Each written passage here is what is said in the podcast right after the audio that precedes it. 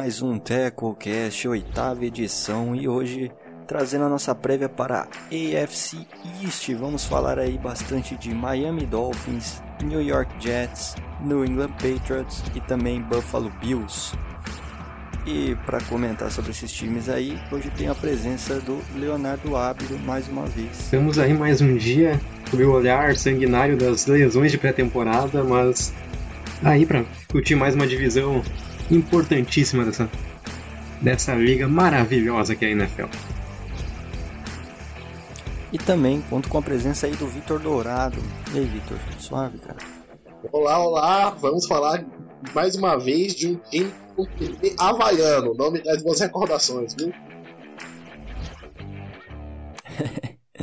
é isso aí, vamos falar aí bastante de Tua Tagovailoa para o Miami Dolphins. É isso então, vamos deixar aquele convite de praxe aí, se ainda não segue, entra lá no Twitter e, e dá um follow na gente lá, cara, para você ficar por dentro de tudo que acontece no mundo da NFL, arroba Entre Tackles. Vai, podcast disponível aí nas melhores plataformas Spotify, Deezer, YouTube, Castbox, iTunes. Então não tem erro, cara. Em todo lugar você vai poder achar esse podcast aqui. Vamos lá então, sem mais delongas. E vamos começar então falando do Miami Dolphins, né? Time aí comandado pelo Brian Flores, que terminou a temporada passada com uma campanha 5-11 e selecionou na escolha de número 5 da primeira rodada o quarterback muito promissor vindo de Alabama, Tua Tagovailoa, para tentar acabar com essa sina de quarterbacks que, que vem atormentando a vida dos torcedores dos Dolphins há algum tempo já, né? E aí, Abdo, o que, que você espera desse Miami para 2020?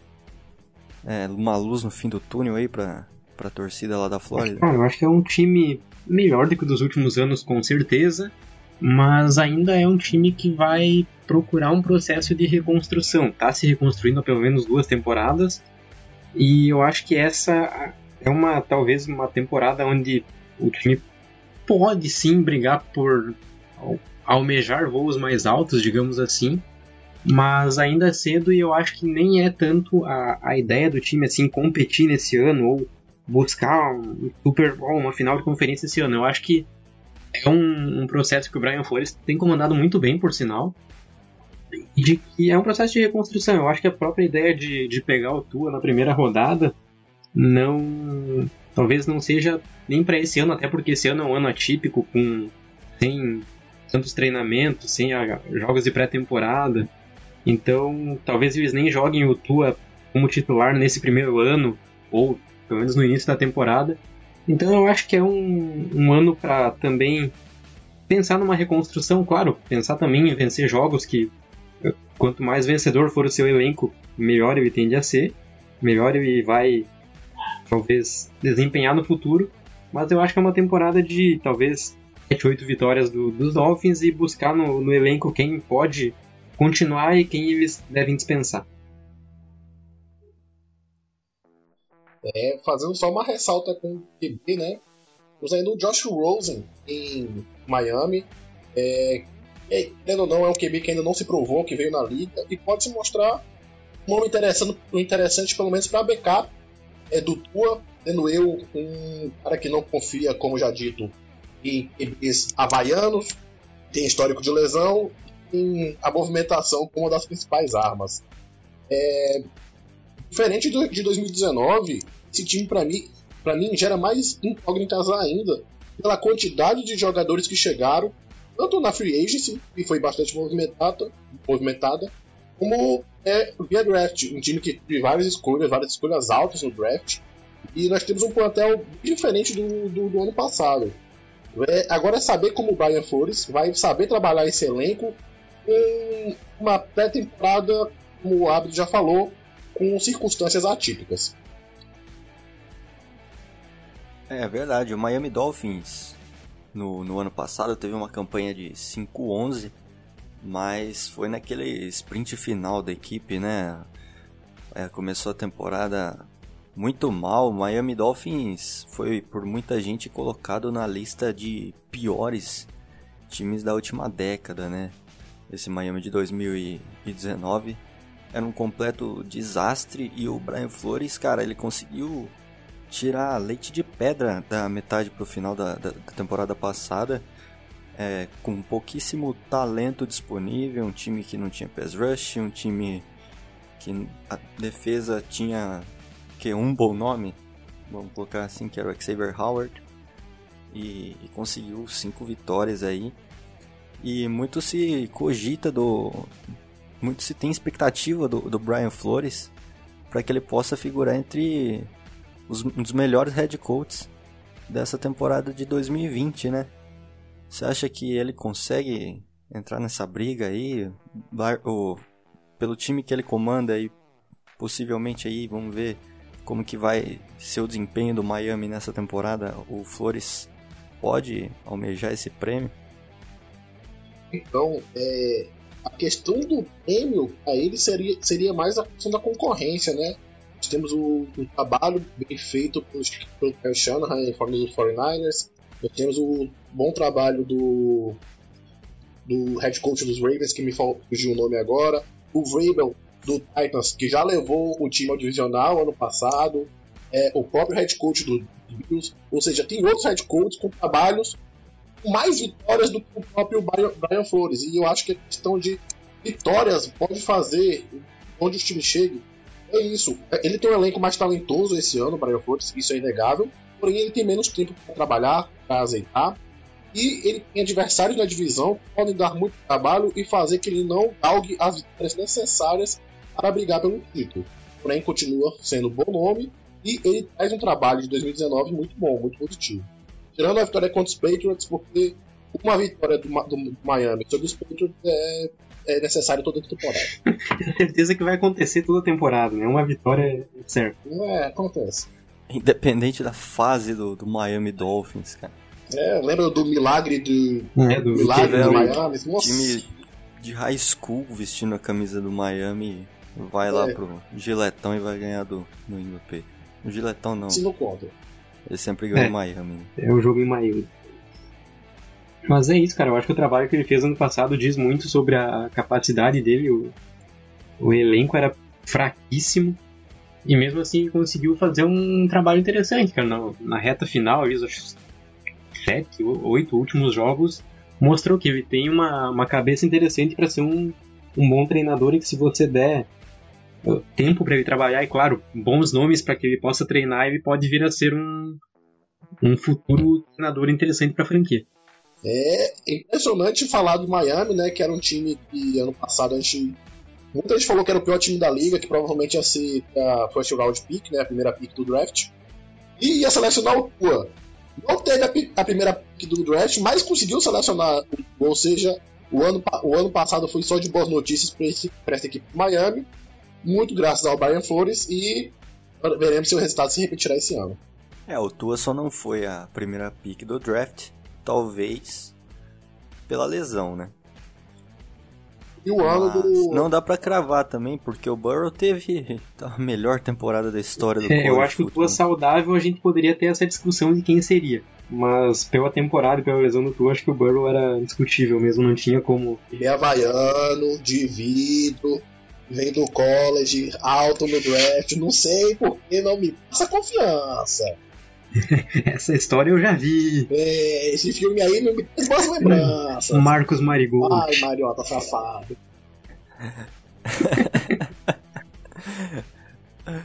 tu é excelente, cara. É, você fa falaram aí, todo mundo já falou, né, do, do elenco que tinha à disposição do, do Brian Flores em 2019 é o quanto ainda falta para esse Miami Dolphins em termos de elenco? O que ainda falta para o Miami Dolphins, Abel? Cara, eu acho que vamos começar do início. Uma linha ofensiva boa para proteger o Tua, porque como a gente já falou, ele é um cara que tem um histórico de lesão, então você precisa dar o máximo para proteger ele. E mesmo se não tivesse esse histórico, a gente viu o que acontece com Andrew Luck, com Matt Ryan, por exemplo, um, um, jogador acima de qualquer de qualquer discussão por ser excelente e que se você der uma linha ofensiva que era horrível como foi nos últimos dois anos, ele não conseguiu produzir. Então vamos começar do início. Eu acho que a linha ofensiva ainda é um problema. Eu acho que selecionaram o Austin Jackson na primeira rodada, mas não sei, não é um, um jogador assim que eu tenha 100% de confiança que ele vai ser um titular para 10, 15 anos em Miami. E mesmo o resto da linha eu acho que é, é um pouco fraca. Então, o primeiro problema que eu noto é a questão dessa, dessa linha ofensiva mesmo. Talvez corpo de recebedores, eu acho que nomes interessantes. Perdeu agora o, o Albert Wilson por um opt-out por causa da, da pandemia. Mas tem Devante Parker, Preston Williams, que são jogadores interessantes. O Devante Parker no ano passado foi talvez o grande ano dele. Se ele conseguir repetir isso, pode vir a ser o recebedor número um. Preston Williams teve uma temporada interessante também. E a defesa eu acho que é o grande. é um ponto interessante porque tem bons nomes e o Brian Flores é um treinador de mentalidade defensiva. Então eu acho que ele vai conseguir tirar, tirar bastante desses nomes. Tem, por exemplo, para citar alguns, o Jerome Baker, linebacker, o Christian Wilkins, que foi uma escolha de primeira rodada como, como Ed, já mencionou o Xavier Howard, trouxeram o Byron Jones, que também é um excelente defensive back. Então acho que a defesa tem bons nomes. Talvez o ataque ainda precise de, de algo a mais para ser realmente competitivo. Para mim, o hábito foi perfeito. É, a batalha nas trincheiras se torna cada vez mais importante. É, ainda mais quando, como ressaltou novamente, quando você tem o, o principal jogador do seu time, seu quarterback, você acabou de draftar, certo? Uma, com histórico de lesão. É, ainda, tem, ainda cito o nome do Jensk, o Tyrande, muito bom recebedor. E para mim a dúvida fica no corpo de linebackers, para diferenciar um pouco do que o Abdo falou. Teve a chegada do Kyle Vanoy, porém eu desconfio bastante de jogadores que foram treinados por, e tiveram suas melhores temporadas com o Bill Belichick em New England. É, é um jogador quando estava no Detroit Lions não tinha uma produção alta, se eu não me engano ele teve dois sacks em três anos é, jogando em Detroit e para bater mais de 17 quando foi para New England, certo? É, não sei se esse mesmo Kyle Manoy vai produzir a mesma coisa que ele produzia quando jogava em New England. Mas a defesa melhorou bastante, é, a secundária principalmente, com a, a, aquisição principalmente do Byron Jones nessa temporada, certo?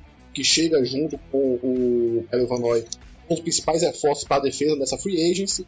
E é isso. É, eu acho que o grande problema do, do ano passado da, da defesa do Miami Dolphins foi a sua linha defensiva, né? Não conseguia pressionar absolutamente nada, era uma linha tenebrosa, não ganhava uma disputa, né? Tinha nosso meu meu pimpolho Taco Troughton de titular. É, e teve algumas aquisições interessantes, né? O Shaq Lawson chegou aí com um contrato de, de 3 anos e 30 milhões de dólares. O próprio, como você citou, Kyle Van Noy, o Emmanuel Ogba. Então já deu uma, uma melhorada, né? Deu uma encorpada nessa linha defensiva aí do Miami Dolphins. Que, que com certeza vai ter um desempenho melhor esse ano, porque pior do que o ano passado eu acho que é meio que impossível. Passando agora então para o New York Jets, franquia 7-9 no ano passado. O time sofreu muito com lesão do, do seu quarterback titular, o Sam Darnold. Né? Ficou um revezamento de, de QBs aí durante a temporada que prejudicou muito os Jets. Além disso também, o time que teve uma, um desempenho de linha ofensiva deplorável e que para esse ano eu não sei se a expectativa pro New York Jets vai melhorar muito não, né, Abdo? Cara, eu particularmente não tenho uma expectativa muito melhor. Claro que passando por um, um Sam Darnold saudável, você pode esperar alguma coisa, tem bons nomes, mas você mencionou, por exemplo, a linha ofensiva.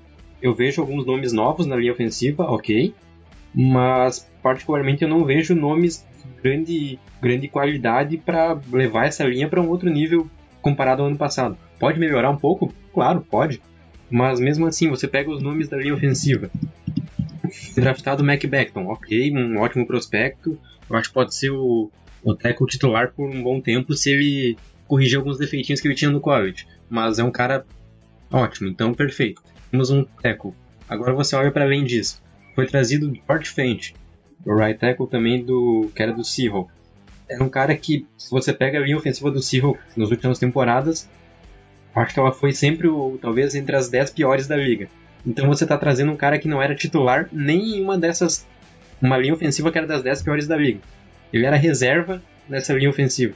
Você traz ele para ser o teu right tackle titular. A chance disso não dar certo, não preciso dizer que é enorme. Outros nomes, o Conor McGovern, center. É um cara que acho que nunca se firmou como um titular assim efetivo, um dos melhores centers da liga. Pode ser um jogador sólido, pode, mas também não vejo, não tenho uma grande expectativa. Greg Van Roten, um cara de que nos Panthers, e eu posso falar porque o meu time enfrenta os Panthers, enfrentou os Panthers duas vezes por, por temporada.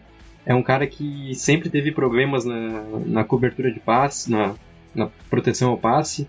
Então, também não acho que é um nome que não vai agregar um grande um grande valor a esse time. Pode melhorar a linha? Pode, porque, como mencionou, ano passado foi pavorosa.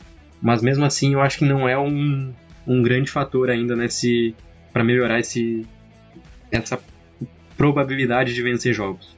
É, falar no Jets é, um, é, complicado, né? Quando você fala em Jets, para mim, a primeira coisa que me vem na mente é um time que nada, nada, nada, nada e não sai do lugar. É um time que você não vê evolução, é um time que você é, não espera que daqui dois, três anos esteja muito melhor e faça campanhas muito diferentes. Talvez faça porque a NFL é muito cíclica, mas com o Adam Gaze, por favor, né? É, a, a, escolha do Darnold na terceira, na terceira pick do draft mostra para mim cada vez mais como os Browns acertaram em selecionar o Mayfield como primeira pick e mostra como o Bell errou como um todo em selecionar o Jets como sua casa, né? E Bem, é um time ainda que sofre bastante. É... O grupo de recebedores é fraco. A OL é terrível, péssima. E é um time que a gente não vê evolução e não espera nada do coach staff.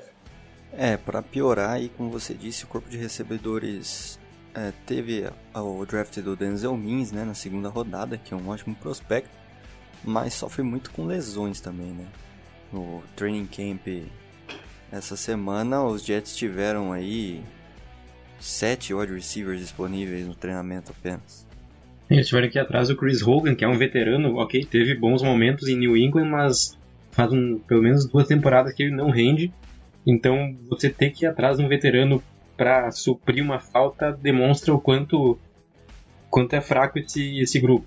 E você pega nomes como o Brashad Perryman, ok, eu até tenho uma, uma expectativa legal para ele, mas Jameson Crowder, eu acho que é mais para compor elenco do que para ser o teu titular. O Denzel Mims, ok, é um bom prospecto, mas para além desses três, você olha Braxton Berrios, Josh Bellamy, Josh Docton, todos nomes uh, fraquíssimos e que não vão, não constroem uma equipe vencedora. E o time que sofreu ano passado com a lesão do seu QB, que teve como substituto o Luke Falk, e Trevor Simeon, esse ano vai ter, caso aconteça alguma coisa pro Darnold, o Joey Flacco, que para mim não é grande evolução, evolução comparado com o Trevor Simeon, sabe? Ô louco. Não, não, não, por favor. Trevor Simeon. Ô louco. E pra Tennessee. Respeito sim. com o Gold, velho, por favor. A última temporada do Flaco foi terrível. Nossa, com, em Denver, não, pelo amor de Deus. Não vejo futuro da posição caso o Darnold se machuque lá em, em nos Jets. Não, cara, pra ser backup, ok, mas reze pro Sandarnold não machucar, porque o Flaco, pelo amor de Deus, a gente não tá em 2012, né? É um cara que há pelo menos 4 anos, desculpa, mas não joga nada. Não, não faz jus a ser titular em time nenhum. E no lado defensivo dos Jets, quando você olha, também não empolga nem um pouco, ainda mais com a saída agora do Jamal Adams, né?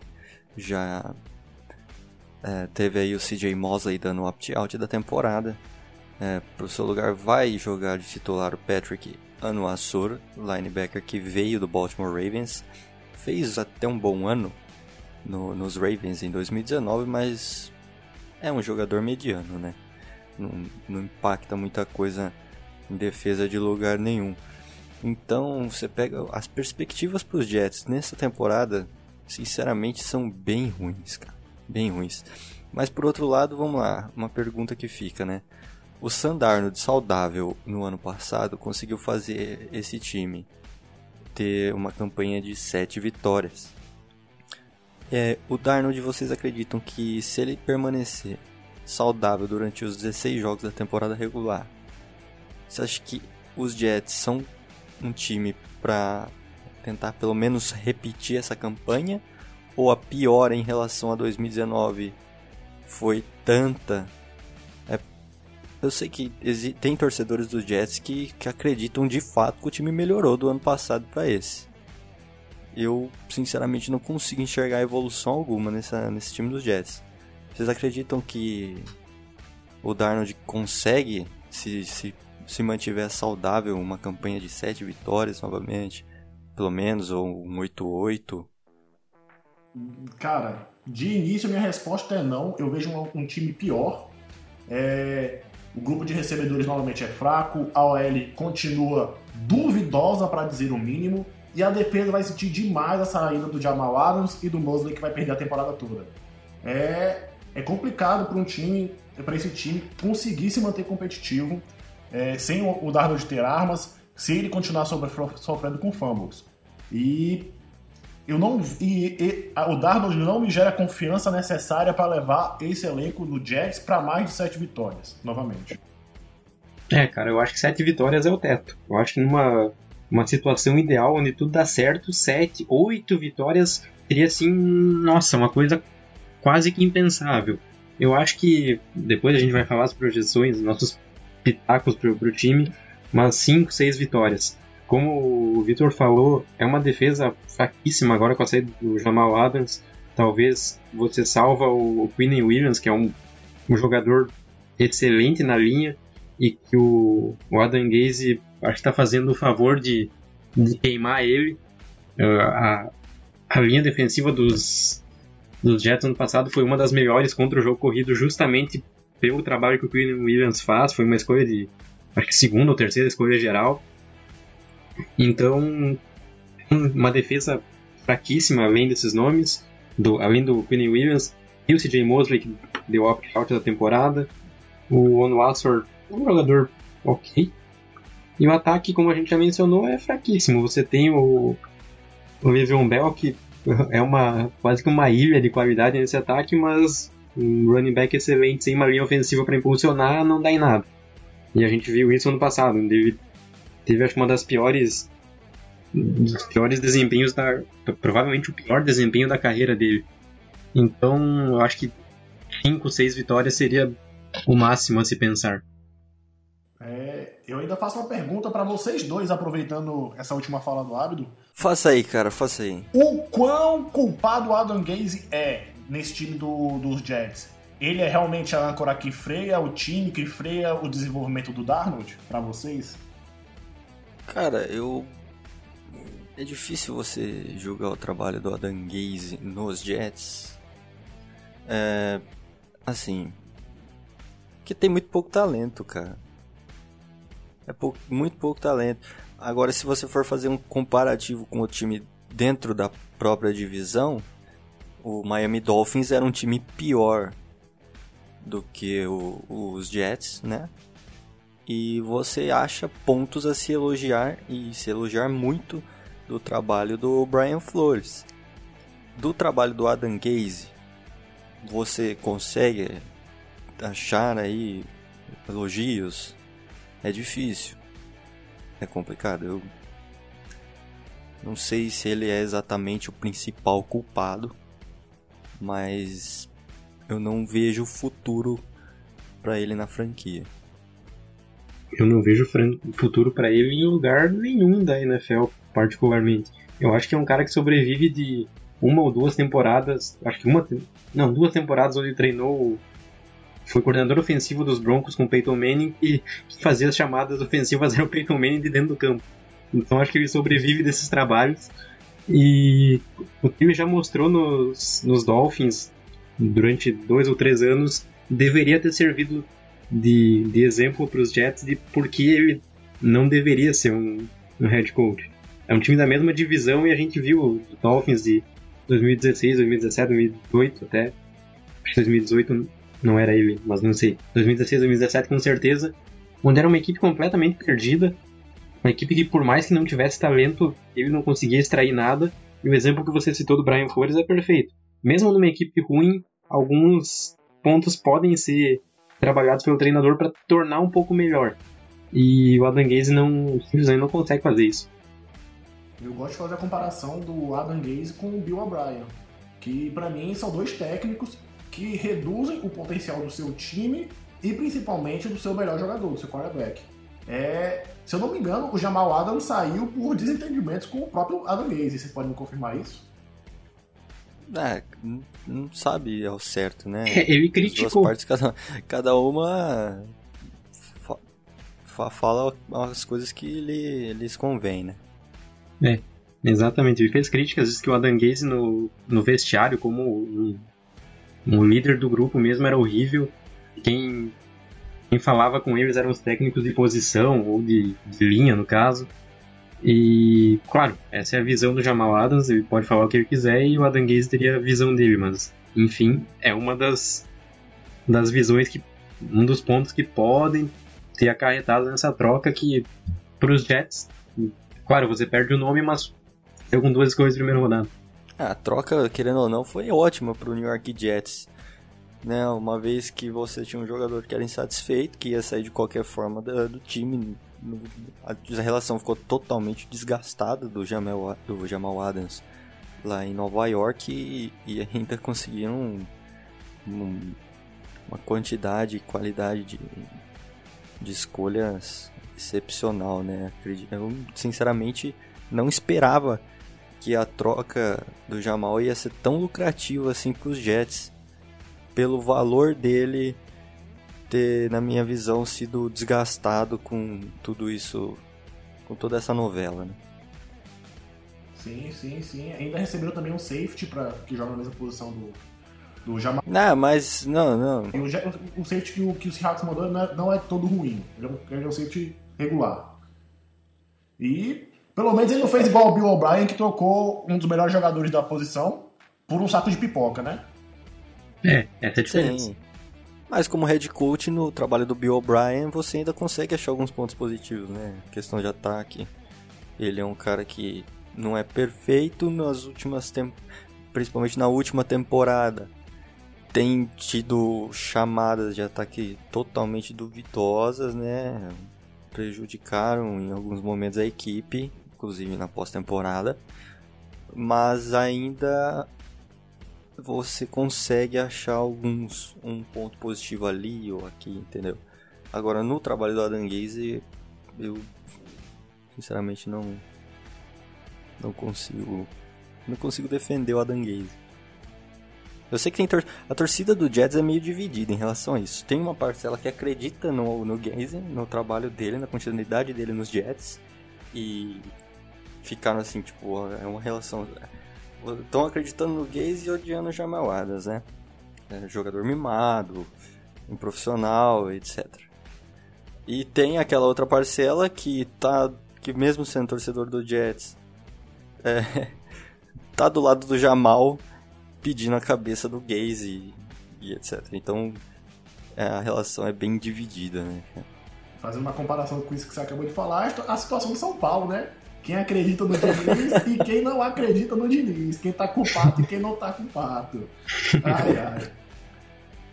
É, ficou um negócio meio Alexandre Pato. Né? Sim, sim, sim. Ficou uma história meio parecida. Tirando que a diferença de talento, né? Que o Jamal Adams, o melhor da sua posição, enquanto o Pato é o Pato.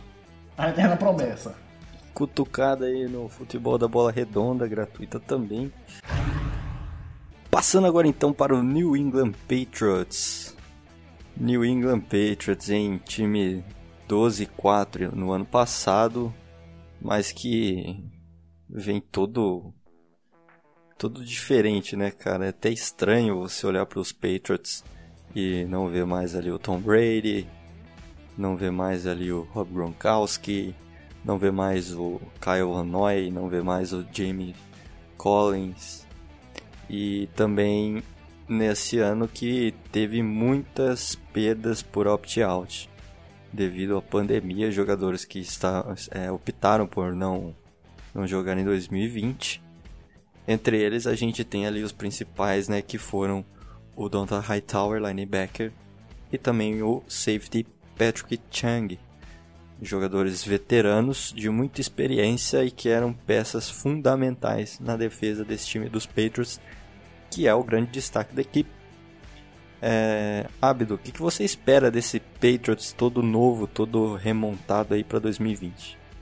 Cara, eu acho que é uma das grandes incógnitas da temporada. Porque você pega, por exemplo, o ano passado.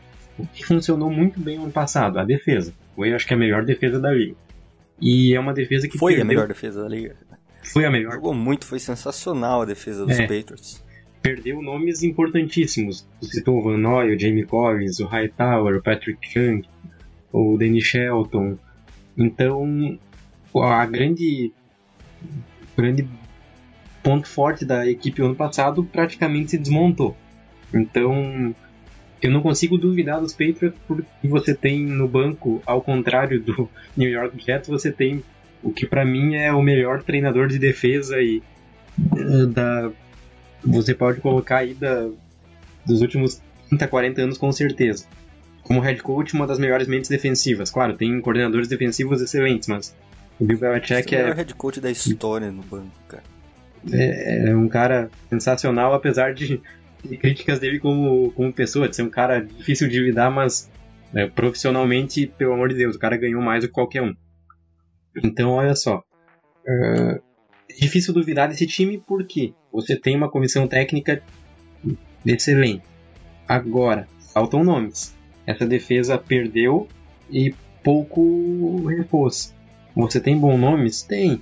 Tem bons nomes. O Lawrence Guy, o Jason McCourty, o Stephon Gilmore, discutivelmente melhor cornerback da, da liga. Mas eu acho que pode, pode sofrer sim.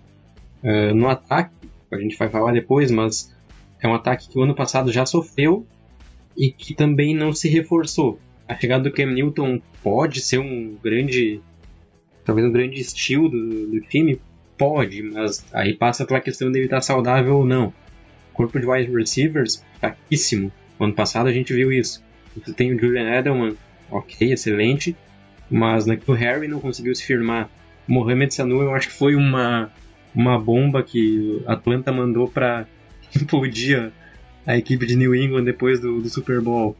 E a linha ofensiva, sim, a linha ofensiva você tem bons nomes. Ano passado talvez não performou tão bem, mas eu acho que é um dos pontos fortes da, dessa equipe.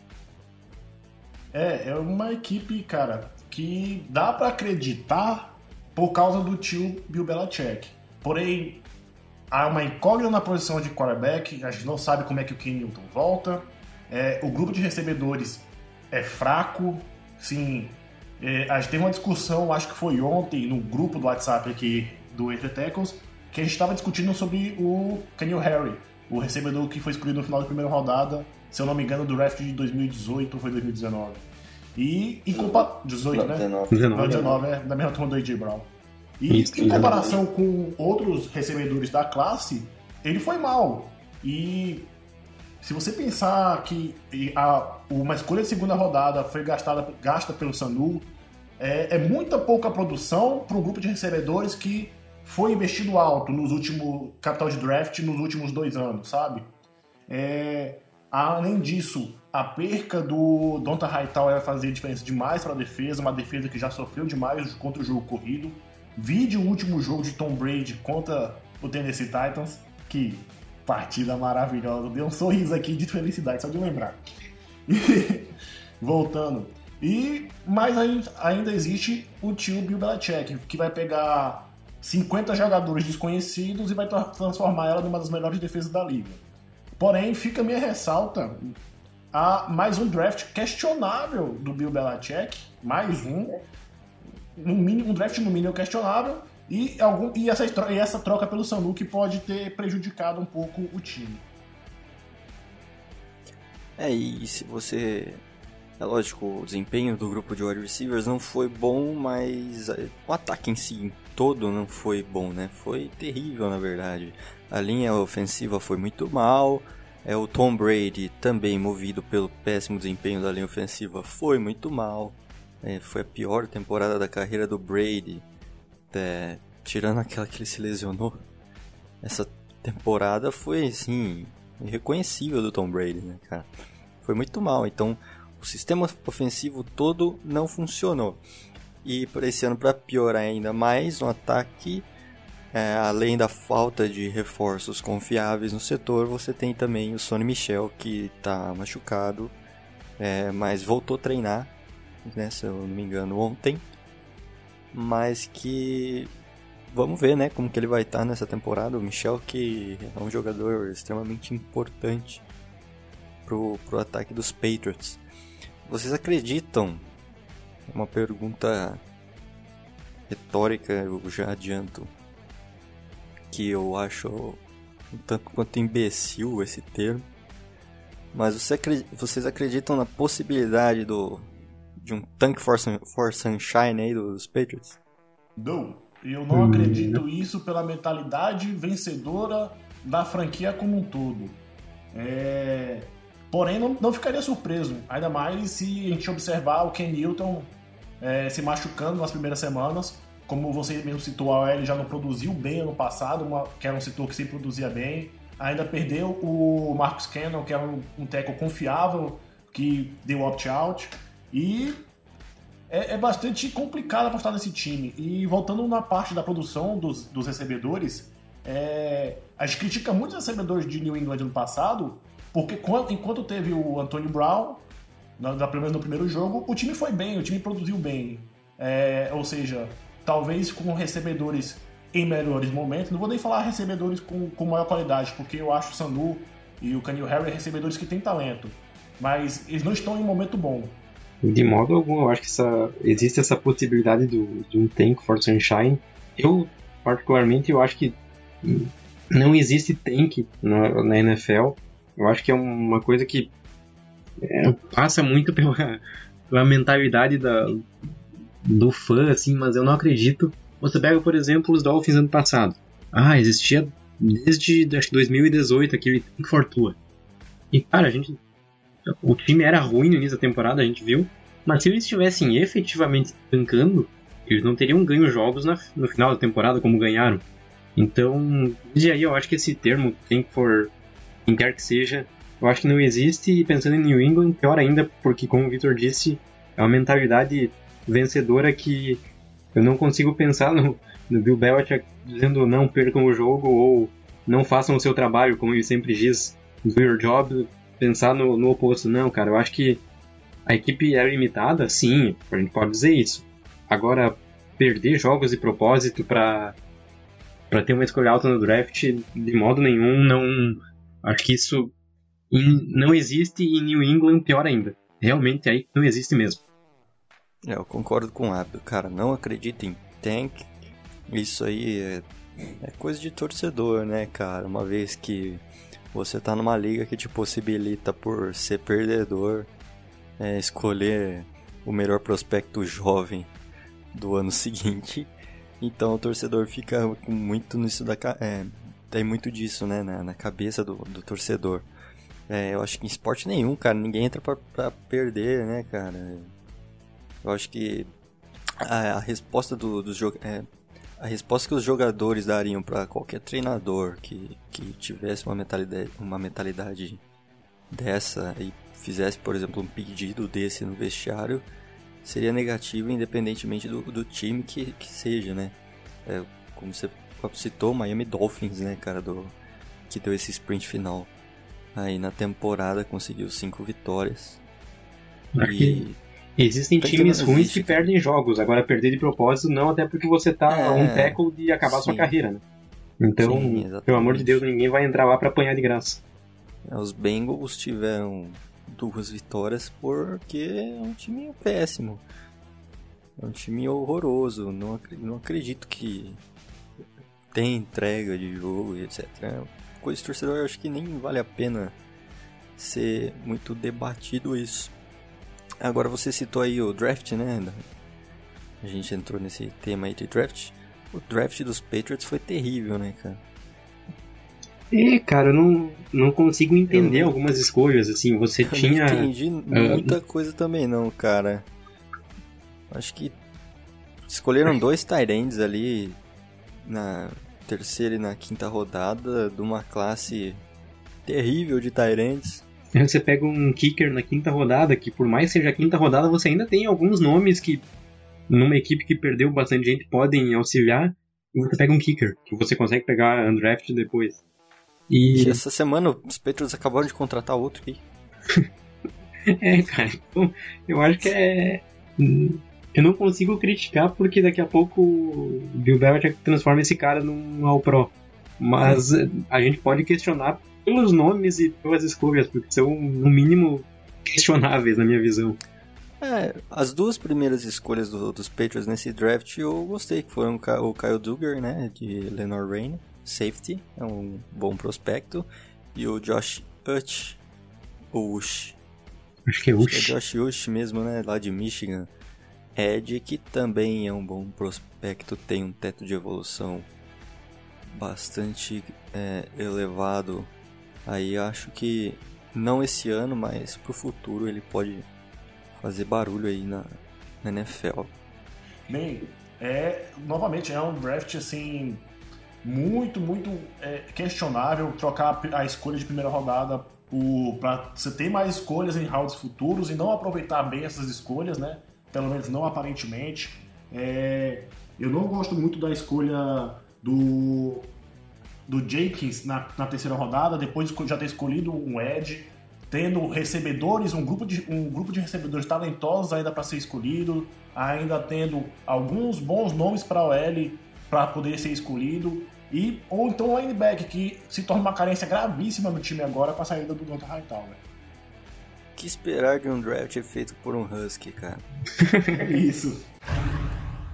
E para fechar agora a AFC East, vamos falar do Buffalo Bills, time 10-6 no ano passado, chegou aí após temporada, é um time que tem uma das melhores defesas da NFL, tem o Josh Allen como seu quarterback, Teve a chegada também importantíssima do wide receiver Stefan Diggs, vindo lá do, do Minnesota Vikings, que vai acrescentar muito mais perigo vindo do corpo de recebedores dos Bills.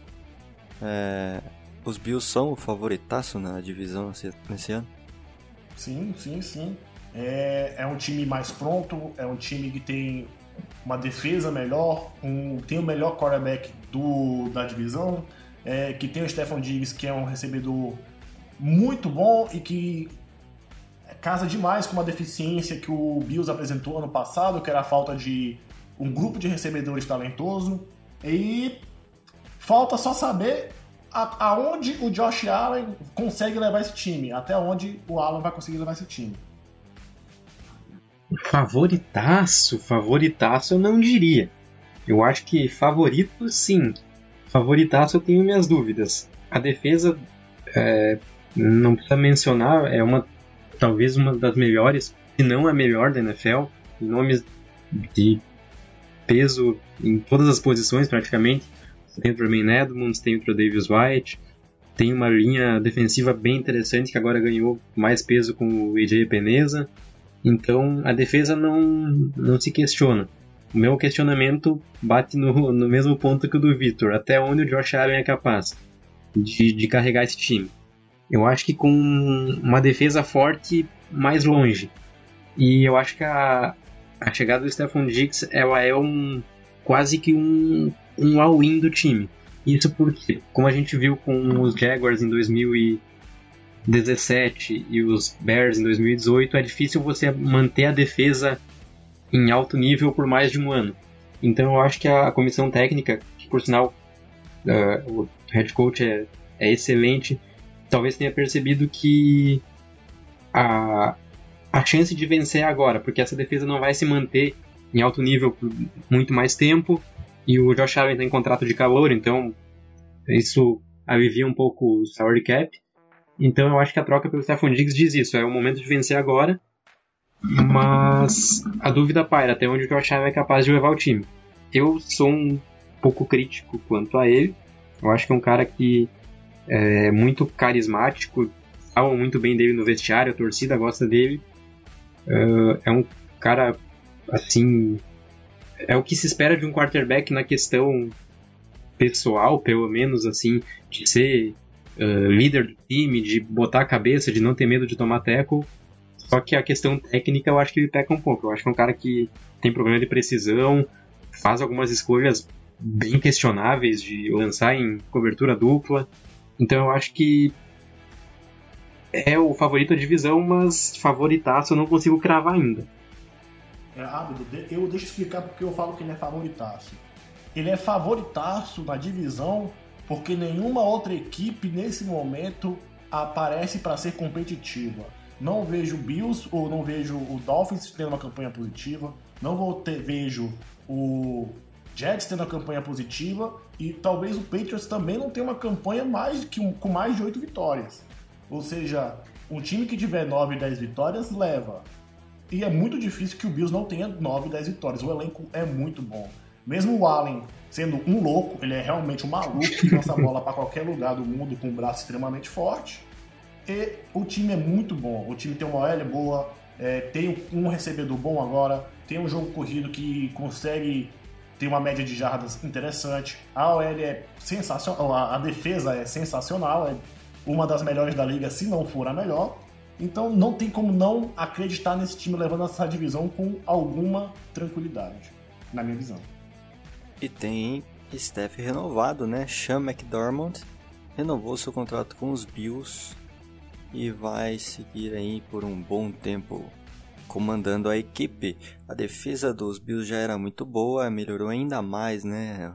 Como você mesmo disse, talvez seja top 3 da liga hoje. Tem o draft do AJ Spineza, defensive end lá de Iowa. Você tem também a adição do Mary Edson, Ed, que tem, vem por 3 anos aí para a equipe. Você tem o Vernon Butler também chegando, Quinton Jefferson, é, o Josh Norman na secundária. Aí eu já acho que é, profundidade de elenco nada mais, né? Talvez. Até pelo contrato, muito... né? Um ano e é, 6 milhões é aquilo pra... É, o Norman tem expectativa nenhuma em relação a ele. Até porque a secundária do Bills é excelente. Sim, o Norman, sim. Norman vai ser ali só um um cara experiente no banco de reservas. Pra que se alguém é... machucar, ele entrar no lugar lá só pra suar a camisa mesmo. Sim, sim. É, eu acredito que o Bills seja o favoritaço, muito favoritaço dentro da divisão. Acho que em termos de time, tá anos luz à frente dos demais nessa temporada. Acredito que existe uma grande chance do Bills varrer a divisão Acho que vai ficar muito alto também na classificação da AFC. Eu gosto muito desse time do Buffalo Bills. Dentro da AFC, nessa temporada, eu coloco como sendo um dos principais aí candidatos. Até mesmo chegar ao Super Bowl, por que não? É, eu vou fazer outra pergunta para os senhores. É, a gente já falou do Rosen nesse, nesse podcast, né? E o Allen é do mesmo draft, o Darnold também. Esse então seria o ano do Allen se provar e do Darnold também? Eu acho que o Allen ele tem um é, assim, vamos lá, eu não quero comparar os dois quarterbacks, tá? É, o Allen é um jogador que ele tem uma capacidade atlética muito subestimada. O Allen, se eu não me engano, ele é o segundo quarterback com mais jardas terrestres nas duas últimas temporadas. Ele só perde para o Lamar Jackson. Eu não quero comparar ele com o Lamar Jackson, mas eu acho que existe assim, existe uma grande sensibilidade por parte de quando a gente vai analisar os times, né? De falar, não, o Lamar Jackson é incrível, mas ele precisa melhorar o seu passe já demonstrou uma melhora muito grande no ano passado, né? Foi o quarterback com o maior número de touchdowns passados, né? Mas ainda assim ele tem alguns problemas de precisão, etc. E todo mundo tem uma sensibilidade de reconhecer isso, falar não, calma com o Lamar, tem que melhorar ainda ali, aqui. Eu acho que deveria ter essa sensibilidade também com o Josh Allen. É, ele já se mostrou em alguns jogos muito capaz, cara, contra o o Dallas Cowboys, por exemplo, num, naquele jogo de Thanksgiving, ele foi sensacional. O Allen jogou muito bem aquele jogo. Ele foi realmente comandou o ataque dos Bills, os Bills atropelaram o Dallas lá em Arlington, né, dentro do, do AT&T Stadium. Então acho que tem que ter uma certa paciência com o Allen, que eu vejo que não se tem tanto. Acho que é, o Allen é um, um, dos caras que pegam muito no pé dele e, sinceramente, calma, calma com o garoto, entendeu? Vamos ter um pouquinho mais de, de paciência com ele, ele vai evoluir, ele tem um teto bom de evolução. Ele é um extremamente capaz, ele é extremamente atlético. Ele já se demonstrou capaz de fazer esse time vencer e eu acho que essa temporada ele vai continuar fazendo isso. É, cara, eu acho que pro, pro Josh Allen é uma temporada realmente para ele de provar, porque como a gente já mencionou, é um time muito bom. É um time que tu não vê uma grande fraqueza.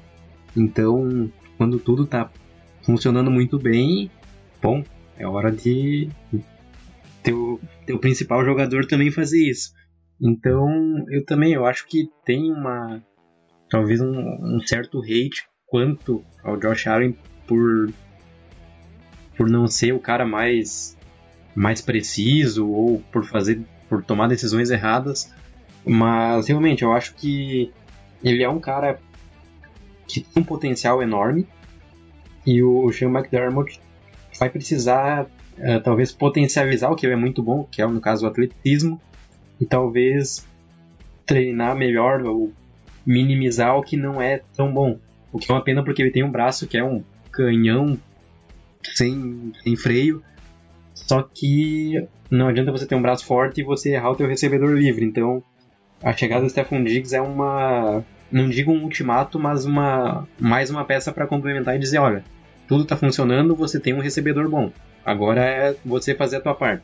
Então eu acho que sim, é um ano que ele tem que se provar e mostrar que ele é o, o titular mesmo. Muito das críticas a ele se vão porque ele não é regular, né? Ele tem um jogo muito bom, como o Thiago citou, aí tem aquele jogo contra os Patriots que lança duas interceptações bizarras. É... Eu gosto de fazer a comparação do, do Allen com, com o Watson, que são QBs com uma boa mobilidade, com um bom braço, só que a tomada de decisão de um é muito superior à tomada de decisão de outros. E isso ficou para mim evidente no jogo de playoffs da última temporada.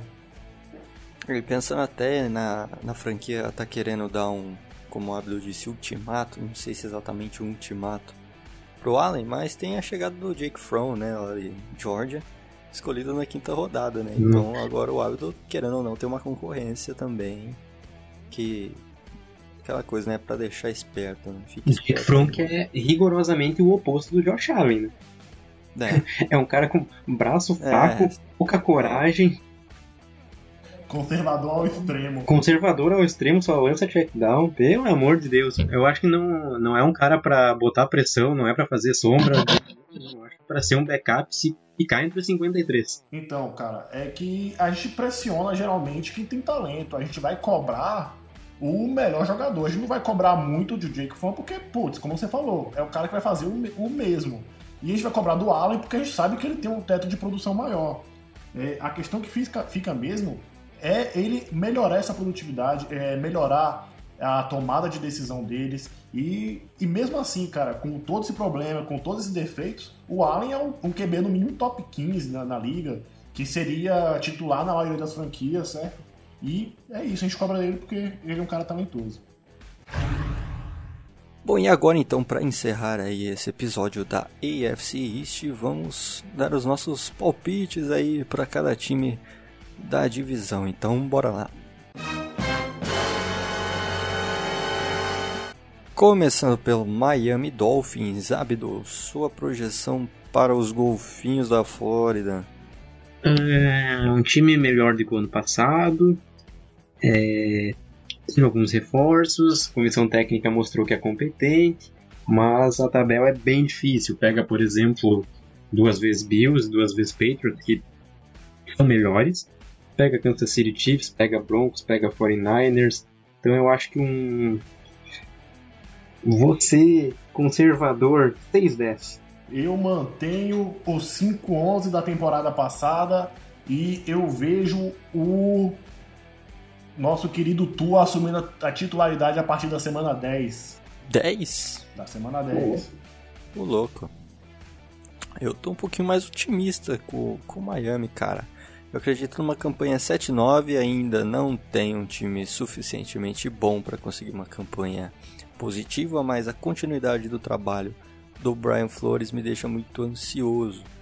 Quero ver o que, que ele vai ser capaz de fazer com esse time com os reforços que chegaram. É um time que é melhor do que o do ano passado, até porque, como eu já disse quando a gente estava falando dos Dolphins, é difícil você piorar tanto a ponto de ser pior do que foi 2019 dessa equipe. Mas acredito no 7-9, acho que o Tua Tagovailoa vai assumir a titularidade da equipe em no máximo 3 jogos. Sinceramente, se não assumir na Week 1, viu? Eu tenho ainda um pouquinho de expectativa que talvez ele possa até mesmo já começar como titular do time. É, depende muito da questão física. Agora o New York Jets. E aí, Abdul? Projeção para os Jets. Na minha visão, o time pior do que o ano passado. Eu acho que vai competir com talvez Jaguars, Panthers e com certeza Washington por uma das cinco primeiras picks do, do draft. Eu não vejo esse time fazendo mais do que seis vitórias. Eu acho que 5-11 tá de bom tamanho. Concordo com tudo que meu amigo Ábido falou, tirando o número de vitórias. Vai ser 3-13 no máximo para esse time do Jets e Adam Gaze demitido no final da temporada. Pelo menos é... uma boa notícia, né? Eu tô pen... Eu tô pendendo a concordar com, com o Dourado, porque o calendário é difícil. É difícil. É... é um calendário difícil, você, assim, eu acho que o Jets tem chance de vencer jogos dentro da divisão. Por exemplo, contra o Miami Dolphins. É, fora da divisão, contra os Raiders, talvez. É, também não acredito, cara. Eu, sinceramente, aí é um time que tem Los Angeles Rams, Browns, Broncos, é, Cardinals. É, que olhando é um agora, eu acho que eu fui até otimista demais. Eu acho que quatro vitórias tá bom. Olhando o calendário agora com calma. 49ers, Chargers, Seattle. Uh, cara, eu acho que é difícil, cara. Eu vou apostar no 3-13 também pro, pros Jets. Ah, o time é ruim, fala a verdade. O time é, é time ruim, o time é ruim. É muito o time é ruim. É o Cruzeiro 2019. Não, o time é ruim, mas não é tão ruim. Não, o Cruzeiro tinha uns medalhões lá ainda. Hoje o Bel tá lá no medalhão que ai, ai, ai. Medalhão morto. Coitado do medalhão. Ô, Gaze, se você pelo menos puder mandar uma parte aqui antes do jogo, cara, que nós não vamos perder pro, pros Rams, né? Porra, dos Rams não dá. O Bel não é um medalhão, ele é um sinão. Ah. Passando agora então para o New England Patriots, time do Tio Bill. E aí, Abdul? Projeta aí a temporada dos Patriots? É difícil pensar os Patriots com menos de. com uma campanha negativa, mas o calendário é bem difícil. Pega Chiefs, pega Ravens, que são acho que os dois melhores times da AFC com certeza. Tem confrontos difíceis contra os Seahawks e contra os 49ers, mas eu não consigo apostar numa campanha negativa, cara. Para mim, 8-8. Concordo em grau, gênero e número. Nunca vou apostar numa campanha negativa do Bill Belichick. 8-8 com, quem, com New England buscando outro QB no final da temporada, viu? Que Newton não vai se firmar. Não, aqui só tem frase polêmica no final. Vamos, é, os fãs do Ken Newton vão detonar o podcast. Eu não gosto do Ken Newton, então tô suave nisso. Não gosto. Jogador. Clubismo, clubismo, clubismo desnecessário aí. Pior que eu gosto dele, só que eu acho que ele não tem mais futuro, não. Acabou aí. Cara, concordo com o Abdo. 8-8, concordo com vocês dois aí. Eu não consigo apostar numa campanha negativa do Bill Belichick. Nunca vou apostar numa campanha negativa do Bill Belichick, apesar de ser um calendário difícil, do time ser bem enfraquecido, mas é aquela história, né? O, o Bill vai conseguir fazer esse time ganhar pelo menos oito jogos. É, Bill Belichick vai entrar no vestiário e falar: Porra, vocês têm que estar com, a, com o pinto apontado pro Shell, igual o professor Lucha, meio. Acabou. É, e tem margem pra, e tem margem para mais vitórias, assim, dependendo muito do desempenho do Ken Newton. Não tem como a gente analisar o, o Ken Newton, não tem como falar nada É, como eu, eu disse lá, cara, no nosso grupo de WhatsApp, é, eu sou incapaz de avaliar o Ken Newton no mínimo até a quarta ou quinta semana. É, não tem muito o que falar, entendeu? E para fechar agora a projeção para o Buffalo Bills, time que joga no gelo. É um time que eu acho que vocês estão mais empolgados do que eu. É um, um elenco fenomenal, uma defesa top 3 da NFL, mas eu acho que ainda falta, um, falta alguma coisa. Eu acho que ganha divisão, mas ganha ali com 9-7, 10-6 no máximo. É, novamente eu vou vir com algumas frases impactantes depois do que eu falar, mas eu acredito no 11-5 tranquilo. Bem provável que talvez o Buffalo Bills brigue pela seed 1 da, da IFC e oh, oh. que ainda termina 6-0 na divisão. Ô, oh, Seed 1 da IFC? 6-0 na briga pela Seed 1 e termina 6-0 na, na divisão. Com o Ravens? Eu tô muito empolgado. Eu tô muito empolgado com esse time dos Bills também, cara. É isso. Confesso que é um time que me agrada bastante. A defesa é excepcional, excelente. É, o ataque está reforçado agora com a chegada do Stefan Diggs. Cara, eu tô com o hábito. Eu, com o hábito não, desculpa, com o dourado. É, eu vou apostar no 11-5 também. Acho que pode até ser mais, viu? Pode até ser um 12-4 aí, por que não?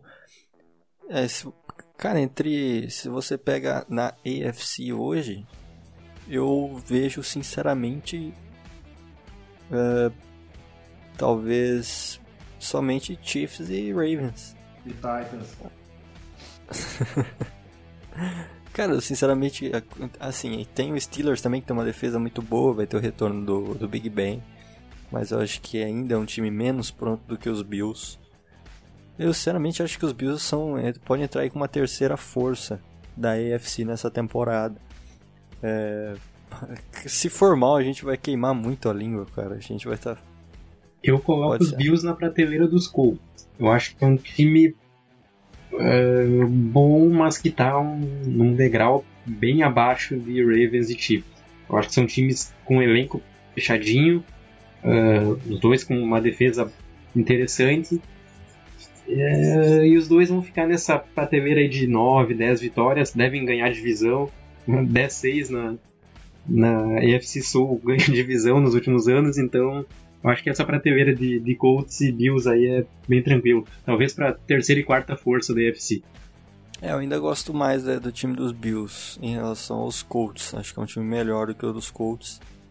É, por isso, cara, eu sinceramente estou muito empolgado com os Bills. Aposto no 11-5 também. Os Bills, para mim, são um time que eu boto à frente dos Colts e dos Steelers, principalmente porque é um time que se mantém. A base se manteve e teve muita pouca alteração para esse ano. As alterações que tem são bem pontuais, que é, por exemplo, Stefan Dias como recebedor 1. E é isso. No Steelers a gente tem que saber como é que volta o Big Ben. No Colts a gente tem que saber como é que o Rivers vai se encaixar naquele ataque. O, Colts, o, o Bills é um time mais pronto. E uma defesa que mexeu, mudou bem menos que, por exemplo, a dos Ravens. E se a gente for pegar no quesito sauda é, saúde também, os Bills, cara, é, os Bills não são um time que tem um, jogadores com muito histórico, né, de, de lesão. Pelo menos essa temporada até agora acho que não teve nenhum jogador importante machucado. Né? Até agora nos, no, no training camp do, do Buffalo.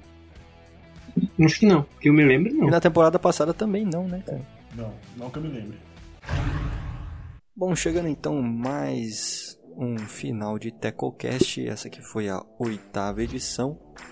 É, falamos aí nossas prévias para as equipes da AFC East. Uh, agradecemos aí, agradeço aí a presença do Ábido aqui com a gente. Imagina, a gente que agradece um, um espaço legal para debater, ser um pouco clubista. Tenha paciência se falamos mal do seu time, não é nossa intenção, não odiamos ninguém.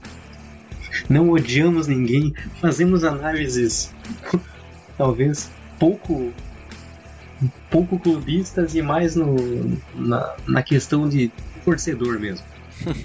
Também agradecemos aí a participação do dourado, cara. Agradecer mais uma vez a participação aqui. E é um prazer quase que sexual estar com os senhores gravando. Que isso, cara. Mais que informativo. É isso, tô me sentindo que mal. Despedida maravilhosa. Você é louco, tio. Meu Deus. Um prazer quase sexual, pelo amor de Deus. Ah, porra, family friendly. Gostaria pô. apenas de dizer que não é recíproco. Não é nem um pouco assim. Tudo bem, cara. Tudo bem, a gente, a gente entende, a gente respeita. Teu cu. Que? É assim, então não se esqueçam de seguir a gente no Twitter, arroba EntreTecos. E até semana que vem com mais uma edição do TecoCast. Valeu, até mais. Thank you.